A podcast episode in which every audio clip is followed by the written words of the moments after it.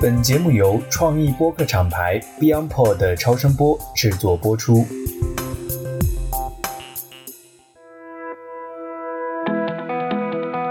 各位听众朋友们，大家好，欢迎来到最新一期的 DTC Lab，我是艾勇。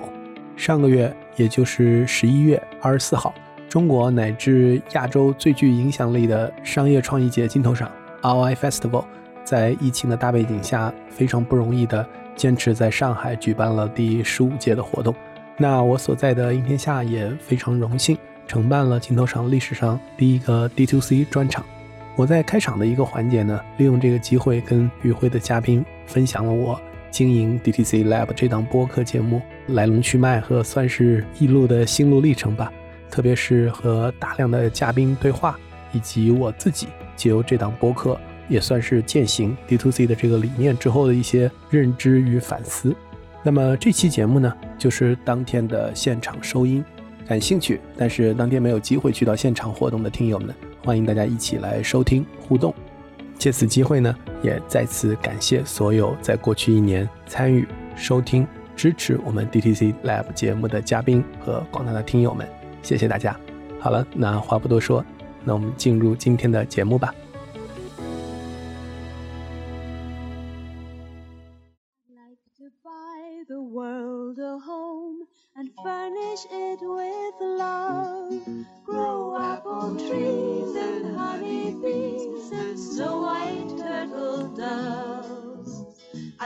to teach the world to sing. Sing with me.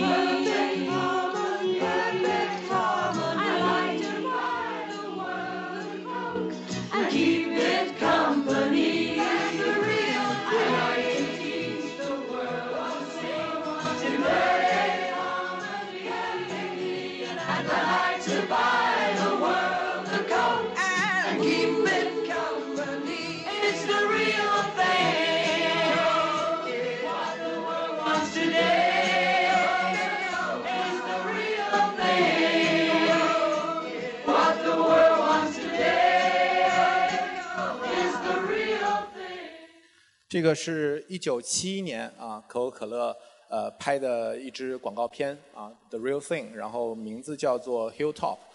呃，一九七一年大概是一个什么样的国际环境呢？我觉得可能会跟现在呃有一点点像。然后同时呢，它也是我非常喜欢的一部美剧《广告狂人》的第七季就最后的大结局的 ending。呃，我是在上一次的这个金头赏的这个会议上放了这支片子哈，然后。我觉得它代表了很多的含义，就是我们对于一个做品牌的人来讲，到底我们在做什么？当这些人在唱拿着可乐说 "I'd like to buy the world Coke"，我想给全世界买一瓶可口可乐的时候，我觉得是有一些感动在我内心里的。所以我自己就立了个 flag，就是说，如果以后我们每年都在金头场上有一个论坛，我就每年都要放一次这个可口可乐的这支金狗哈，向经典致敬。呃，我是一八年创业做应天下这家公司，然后呢，我们也每年在金头场上会有一次机会跟大家去做分享。坦率讲，今年是我最轻松的一次，啊，因为因为今天我们可能更多的会是我们的 team 的这些 expert 这些专家来去跟大家讲。那我自己是 CEO，所以我占了一个最开始的黄金时段，呃，去跟大家讲一个短短的一个我自己的故事，我想跟大家去分享。呃，在座的都很多来的都是我们的朋友哈，大家知道我在最近一年一直在做播客，今天早上就在这个地方，我们刚刚做了镜头场上的也是第一个播客营销的分论坛，并且我们颁发了这个 Chinese Podcast Award，就 CPA 的这样的一个中文播客的奖。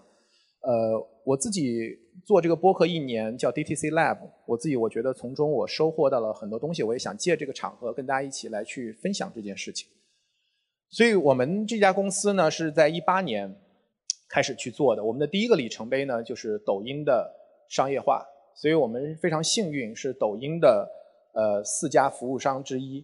那么跟着抖音的成长，我们把我们的业务慢慢的拓展到我们叫三大三小啊，抖音、快手、微博、哔哩哔哩、知乎、红书这样的一些平台。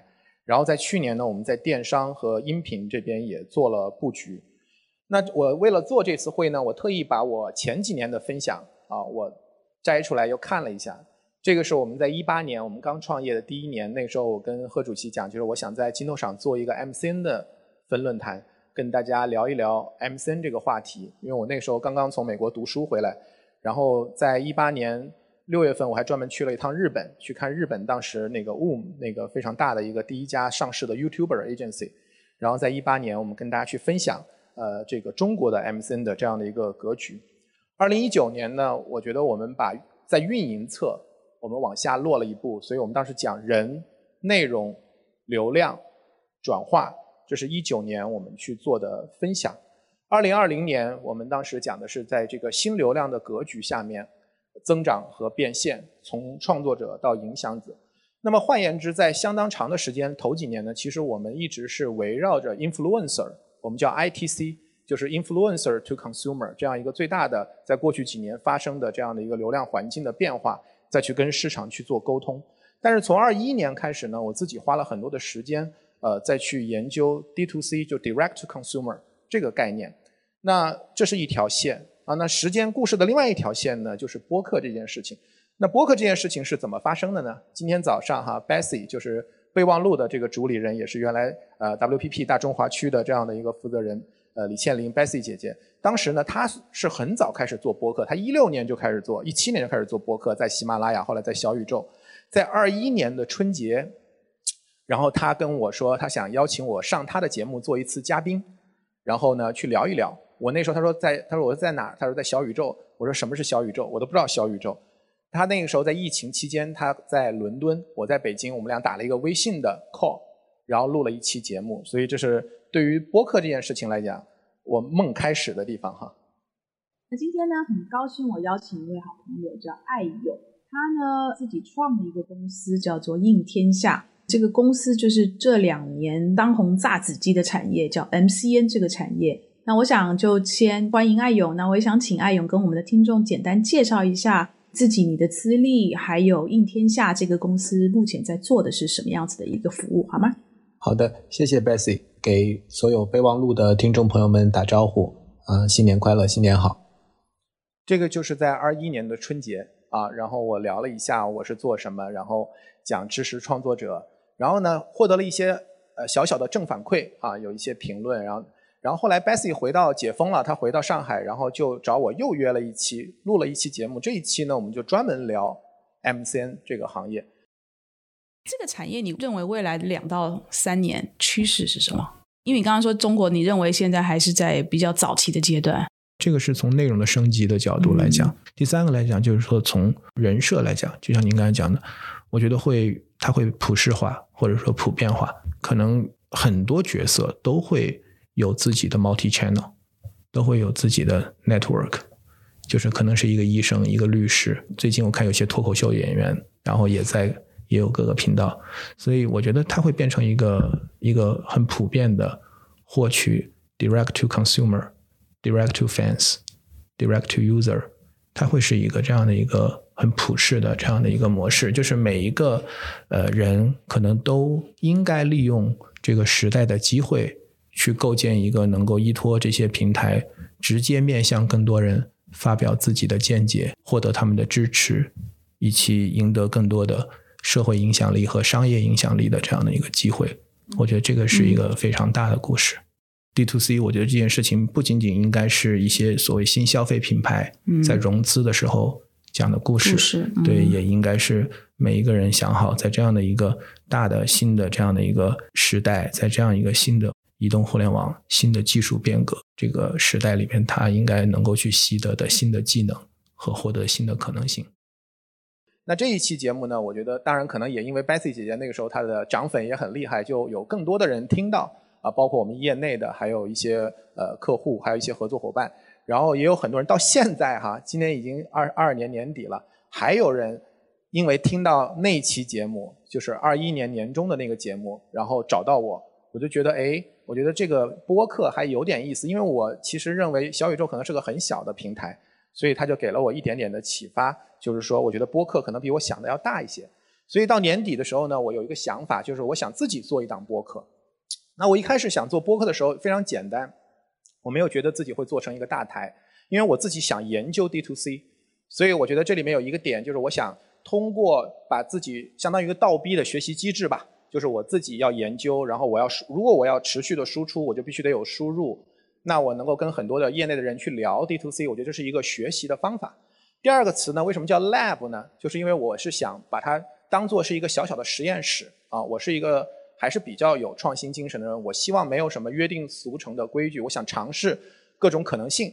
所以当时我就起了一个名字叫 DTC Lab。后来我跟喜马拉雅老袁、跟播客 Kiss 很多很多人在聊，我就说他们说你这个名字起的不好。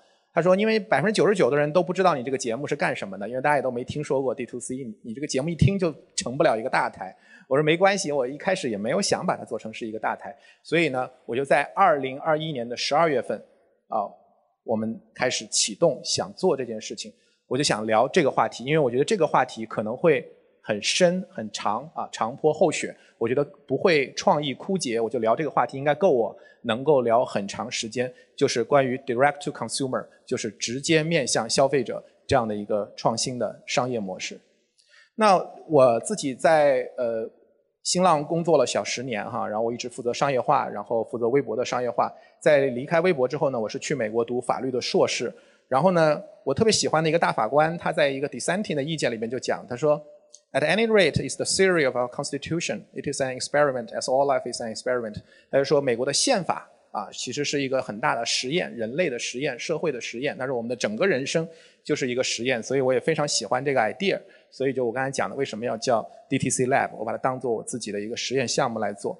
然后在2021年的12月份，我们录了第一期 demo 期。我和我们的一个制作人，我本来是想找一个帮我做这个剪辑的外包哈，结果聊到了一个非常有才华的。九五年的一个男孩然后我说来，我们一起录个 demo 期，我们测试一下。那那一期呢，就是我来访谈他。然后我们的标题大家看到了，就是马上二零二二年了，品牌还能做播客吗？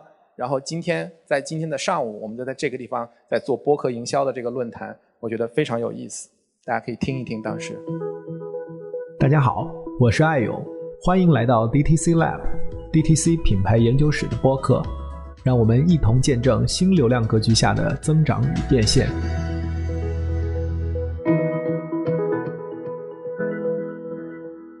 今天欢迎大家来收听我们 DTC Lab。我们这档节目呢，是一起来观察现在在中国互联网，大家借由新的基础设施平台来去做直接面向消费者 （Direct to Consumer） 这样的一个品牌打造的这样的一个模式。那今天 DTC Lab 我们也邀请到了。一个我们的嘉宾，这个嘉宾跟我们今天讨论这个话题有很强的一个关系，就是我们一起来讨论品牌怎么去做播客，利用 podcasting 这样一种新的媒体形态来去跟消费者互动。我们今天的嘉宾是 Hack。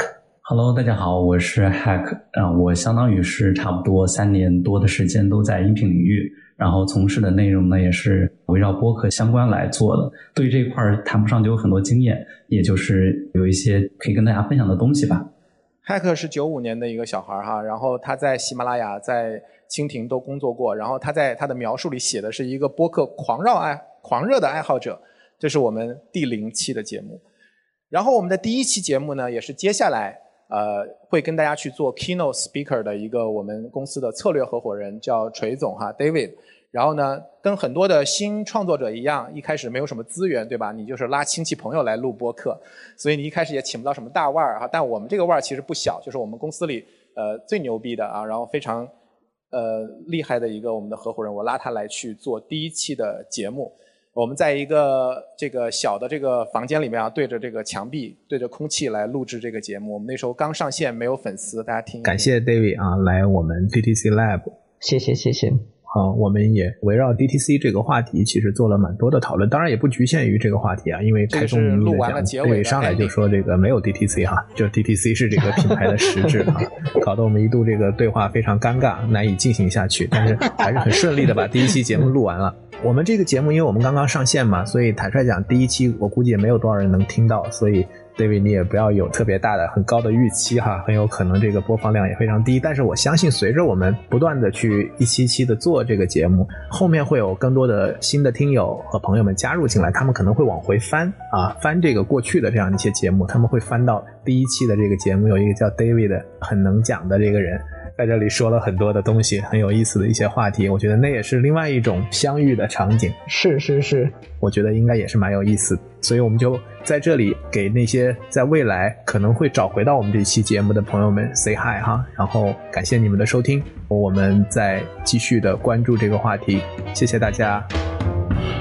我们就给我们说，我们给要来自未来的这个听友啊 say hi，因为我们那时候零粉丝，基本上没有任何的订阅量。我们想，但是我们想，有可能会有人未来往回翻，找到我们的节目。后来我们果然在评论区里边看到了很多留言，说我就是那个来自未来的朋友。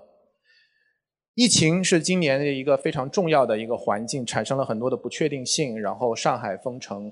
然后我们半年期的时候，那个时候我们已经呃有了一定的播放量，有了一定的订阅的用户，有了一个稳定的我们叫 base 一个用户基础。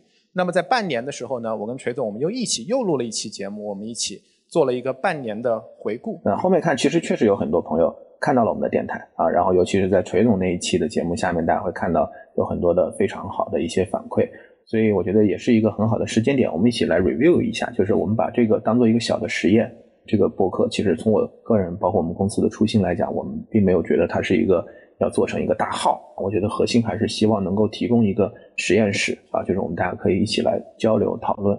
我刚才啰里啰嗦的讲了这么多，我觉得崔总为了做这期节目啊，应我的要求，你自己又重新听了 听了一两遍十二月份做的这期节目，你自己的感觉呢？我非常庆幸的是，现在听起来当时说的大多数东西应该还都不算是胡扯，就是还是反映了一些我认为比较真实的一些状况，特别是在现在疫情带来的一个所谓新常态的状态下。如果我们再来看 DTC 的话，从我个人的观点来说，我觉得在上一次讲到的一些，比如说 Message House 内容抽屉。或者是明星网红 IP，这算不算策略等等？当时的一些观点，在今天，我认为有一些点是进一步被强化了。我们谈到了这个流量环境的变化，以及在流量红利消失之后啊，人心的红利 D to C 的这样的一个 model，以及我们的内容抽屉的这样的一个理论。那么进一步呢，我的想法呢，就是我希望能够让更多的人能够到加入到这件事情当中来。所以在我的早期呢，我就让。呃，依然是我的一个创业营的同学，她是一个女 CEO 啊，在是易餐的 CEO，我们一起做了一档女性播客。然后直立行走呢，就是刚刚的锤总，接下来也会跟大家去做主旨演讲的。他自己开了一档个人的播客。然后 Easy Fashion 是我们公司的 CEO 啊，他原来在 fashion 行业有很多的从业经历，他和另外一位小伙伴一起做了一档节目。那么随着我们公司里有更多的这种管理层和这种同事来去做播客。那我们大家也会有更多的一起来创作内容和探讨啊，怎么来去呃跟用户去做这种沟通的这样的一个氛围。所以大家可以看，这是我们的一档自己内部的一个海报哈，就是锤总的节目，他主播是应天下策略合伙人，阿飞是这个应天下策略放火人，就是他自己做的这样一档节目。那么紧跟着开始，我们就开始做社群，我觉得这个故事就慢慢开始进入到我们大家现在都要进入的这个关于私域啊，关于 D to C。啊，这样的一个话题了。那么我们第一个问题啊，我们讲 start with why，就是你为什么要做社群？啊，为什么要做社群？啊，当然可能有人杠精哈，心里说 why not 是吧？就是为什么不做呢？那我自己在做节目的时候，我觉得这是一个非常有意思的过程。我跟很多的嘉宾，每一期嘉宾基本上我都会问他一个问题，就是你怎么理解 D to C？啊，然后你看过什么好的 D to C 的 case？然后你自己在怎么做 D to C？这个是我的一期嘉宾，他是一个私募基金的呃一个创始人，然后他选择每个月在北上广这个城市里边会做一次线下的课，九个小时，讲自己的投资理念，我非常受到触动哈。然后他当时讲了一句话，他当然不会用 D to C 来描述他自己的这种经营的方式，但是我认为是一个非常的。D to C 和非常用户型的一个打法，因为我们知道传统的私募基金大量的都是通过去向机构路演啊，去把自己的这个产品，然后卖给这个招商银行啊，卖给这样的券商这样的一些机构。他选择直接每个月坚持了四十多期了，已经从一八年开始。他当时有句话很打动我，他说：“如果你明明知道，哪怕你有流量开局，就是说你起手每个创业者或者每个公司会有不同的资源，你可以有流量，但是最终还是要用户来终局。”那你为什么不选择直接用户开局呢？我觉得这句话当时对我有很大的一个触动。所以回到为什么要做社群啊？我觉得一个核心的点，也是今天我们会去跟大家去讲的一个很重要的一个点，就是关于关系资产啊，内容资产和关系资产。那么内容资产在过去几年里面，我们一直在跟市场在沟通，跟广告主在讲，我们觉得大家一定要把内容当做一个重要的资产来去经营。我们讲内容抽屉，但是现在我觉得就是关系啊会变成一个最重要的资产。用户本身不是资产，只有当用户和品牌构建了关系，这个关系才能变成一个强有力的资产，去保证这个关系的 fresh，去保证这个关系的 active，就是我们要去做品牌经营的这样的一个责任。所以，传统的 CIM 是一个漏斗，我们会扩大这个开口，然后增加这个漏斗的这样的一个转化的效率。但是我们提出来的一个主张是 KIM，就是 Key Relation Management。越是在现在资源有限，越是在现在流量红利不在的时候，我们越应该把资源聚焦到那些真正啊能够对我们来讲有二八效应，我们叫 Call User，我们的关键的这样的一个关系上。所以，对于为什么要做社群，我的认知就是，我希望能够识别筛选出那些对我来讲最重要的那一些用户。那么，怎么才能识别和筛选出这样的一些用户呢？我们会看到我们是怎么来去做的。大家会看到我做了很多的群，这个不出人意料，大家都要拉群。我的第一个群叫我们的天使的一个听友群，今天也有我们的听友来我们的现场哈。然后我也拉了很多的城市的群，武汉的实验室、成都的实验室、魔都的实验室、深圳的实验室，啊，各个城市的群。然后呢，我们除了在群里面更新我们的节目，我发起了两个活动。一个是线上的，一个是线下的。线上的活动呢也很俗套，就是读书。我们就是每个月读一本书啊。我们现在已经坚持到第六期了，从第零期开始哈，我们看了吴俊的这个关于三顿半的书，然后把自己作为方法，毫无意义的工作制造消费者。这个月我们读巴塔哥尼亚，这个礼拜六的晚上。下个月我们读这个赛米的这个呃关于小品牌的这个成功。然后我们也做线下的活动，我们做听友的见面会。那么大家看到这张图是我们的听友里面有一个是创业者，他把自己的产品啊带过来，然后让我们大家一起来试用。我们做这样的活动呢，其实是挺折腾的。就比如说读一本书，我们还要群里来投票，我们大家一起来投票来推荐，每个人推荐三本书啊，然后投投票最多的那一本，我们这个月一起来读，然后下个月我们继续。我们做了这么重的活动，然后我们做了一个小程序，因为我们在群里面有很多碎片的讨论。那我希望大家不想 miss 的一些信息，我们能够在小程序里面去做沉淀。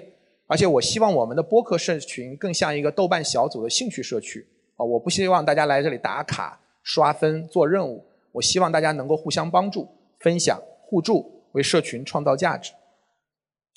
那么过程当中呢，我觉得我获得了大量的正反馈。那这些正反馈最重要的是什么呢？就是我讲的，我觉得我通过这件事情，我认识了大量的高质量的听友。我们每一个人进群的时候，我都会问他很多问题。我们我们不会，我们不让大家随便拉人进群。我们会问他，我说你你是谁？你做什么的？然后你做这个行业多久了？你听什么播客？你是听认识到我们的？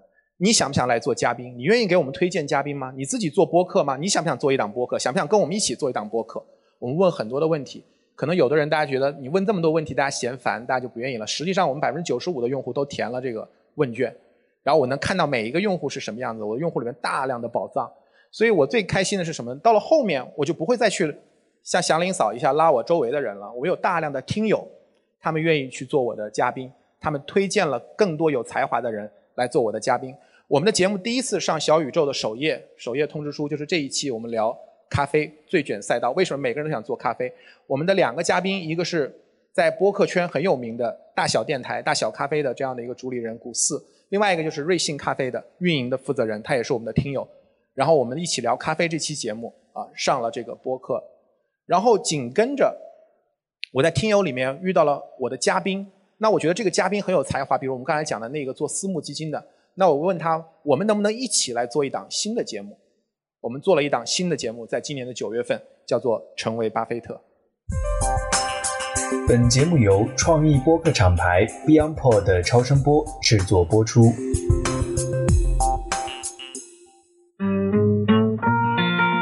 大家好，这是一档专门讨论巴菲特的播客节目，让我们一起聊聊每个人眼中不同的巴菲特，不同的投资理念，不同的人生态度。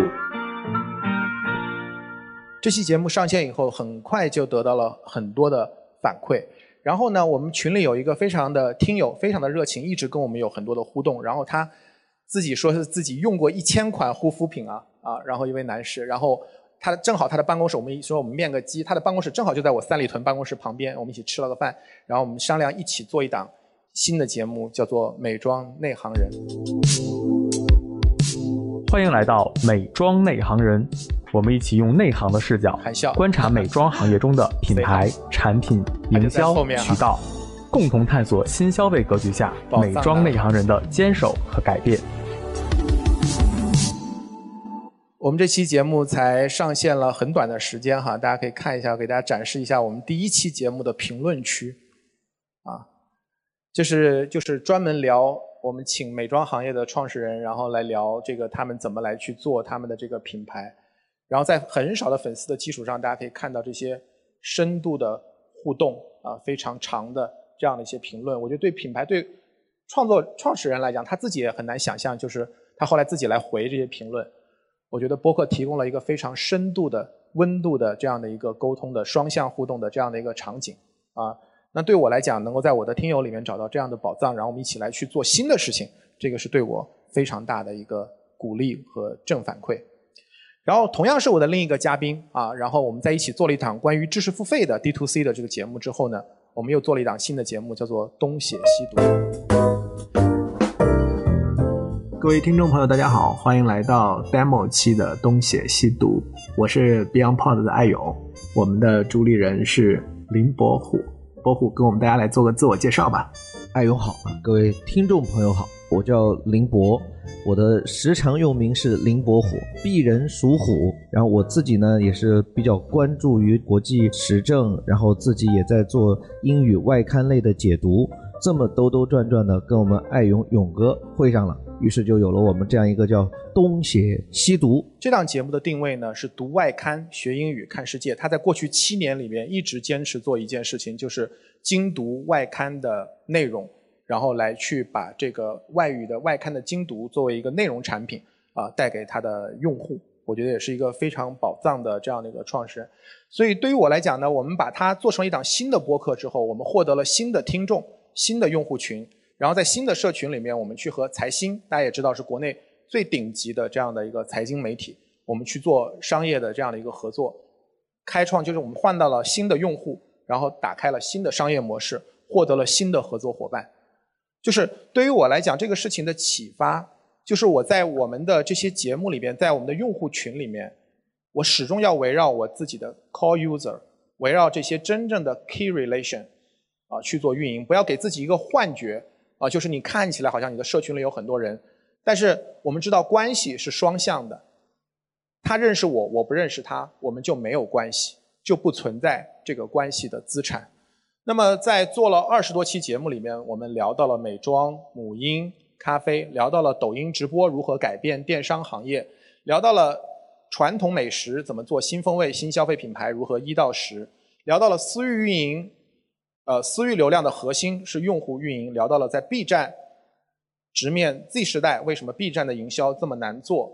聊到了汽车行业 D to C，国产的品牌和 global 的品牌，聊到了护护肤，聊到了医美，聊到了本土品牌怎么借 D to C 跨境，我们聊到了怎么去抖音的 DP 他们的误区和一些认知，啊，聊到了到底怎么在知识付费这个领域里面去挖掘双向奔赴的这个用户。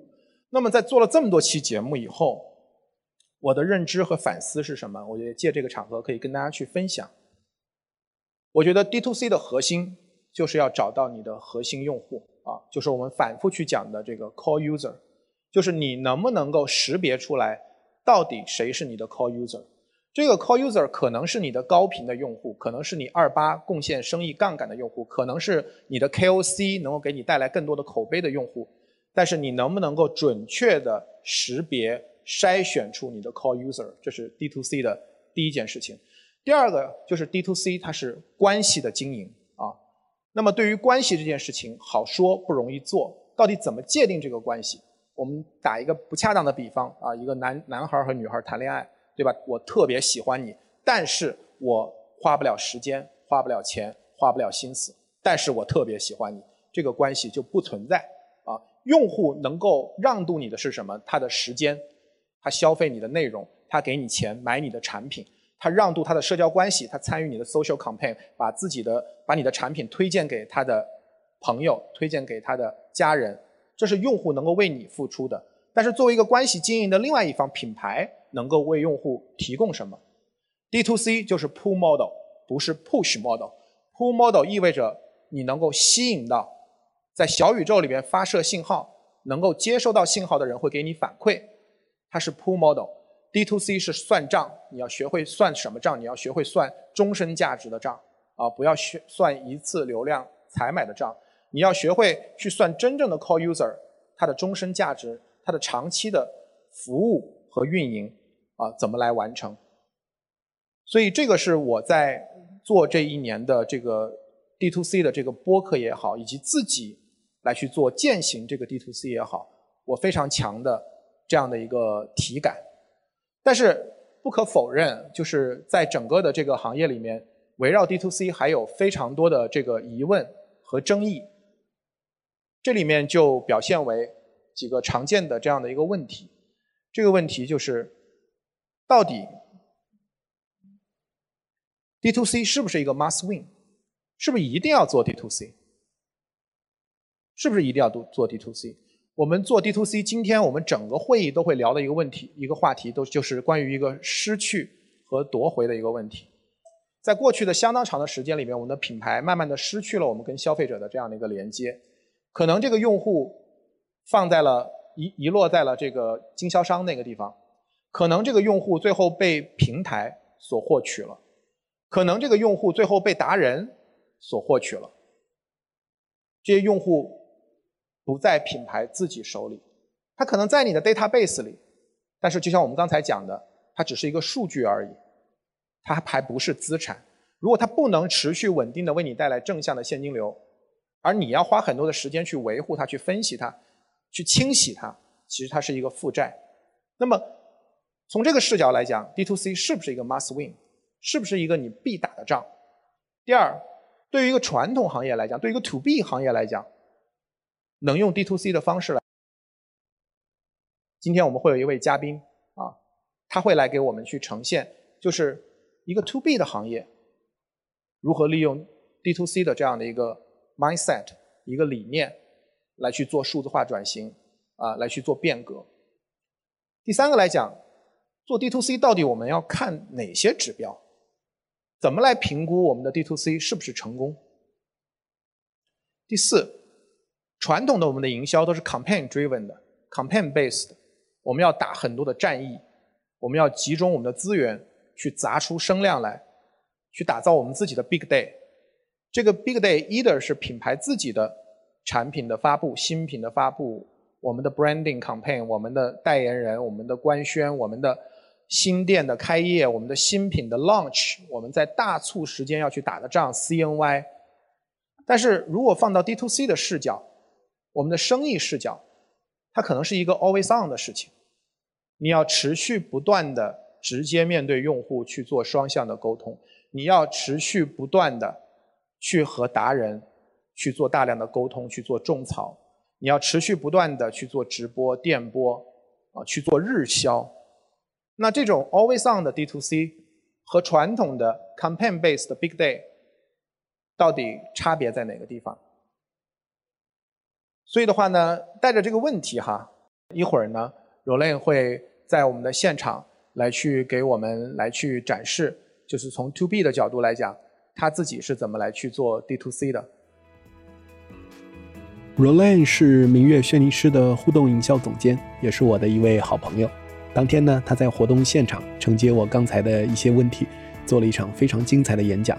那我们也非常荣幸的邀请到他，为我们单独录制了一期播客节目，请大家期待我们下一期的更新吧。好了，以上就是我们在十一月二十四日镜头上 D to C 专场开场环节我关于 DTC Lab 过去一年的分享。再次感谢大家的收听。这里呢，也感谢大家在过去一年对我们的支持与厚爱。新的一年，期待能与大家继续共同前行。本期节目就到这里了，我们下期再见，拜拜。